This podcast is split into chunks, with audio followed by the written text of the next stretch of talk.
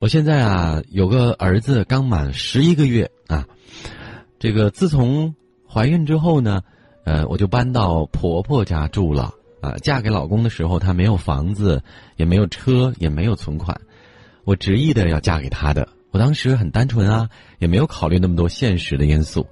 自从和公婆一起住以后呢，这两年我就没怎么呃亲近过。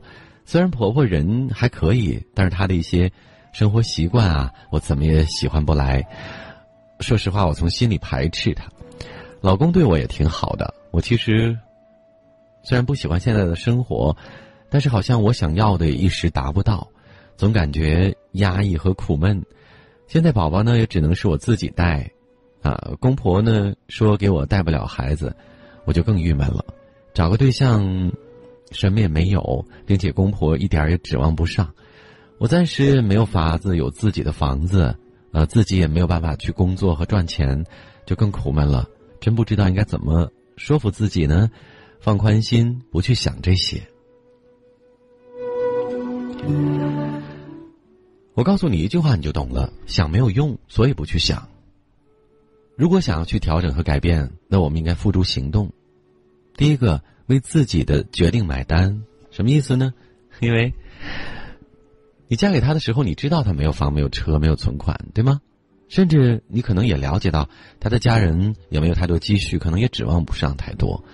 那对自己的人生呢，应该有一个适当的规划。如果我决定了要嫁给这样的一个人，那我是否要考量一下，我应不应该马上要孩子？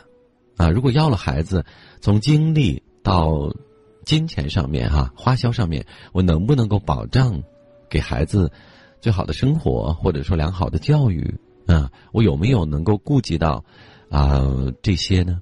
所以我说，这是一个成熟的人应该对自己的生活进行的规划和思考，啊，那既然我们欠考虑了，我觉得对自己的决定就应该负责任，我们就不是应该抱怨的事情了，对不对？啊，那另外一个，你提到了对婆婆啊，或者他们的一些习惯、生活习性啊等等，不是特别喜欢，在心里排斥等等，那我想说了。一句老话，在人屋檐下，不得不低头，对吗？如果你有能力有自己的生活，有自己的房子，可能也不用，呃，一直是面面相觑的这样去观望了。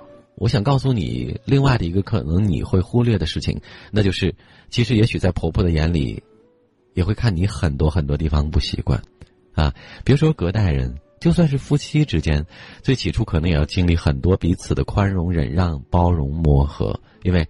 两个人之间的很多习惯也不一样，对不对？婚姻是什么呀？家庭是什么呀？婚姻和家庭其实就是在逐渐的磨合当中彼此的包容和理解，对吧？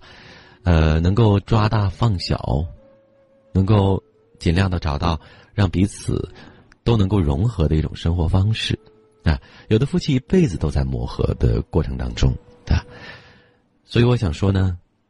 不去想这些的最好的理由就是，你要知道想了也没用。我们应该去付出努力去调整，一个是调整自己，第二个是通过努力来改变自己现在的一个生活状态。对婆婆家里的人，我希望你不要有任何的想法甚至意见，因为并不是。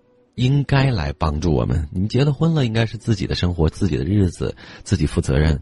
呃，无论是从经济上，还是说带孩子这个事情上面帮我们了，那可能我们偏得，我们心存感激。如果没有，我觉得我们不应该内心有任何的怨言，甚至怨恨。这就是我的一个建议。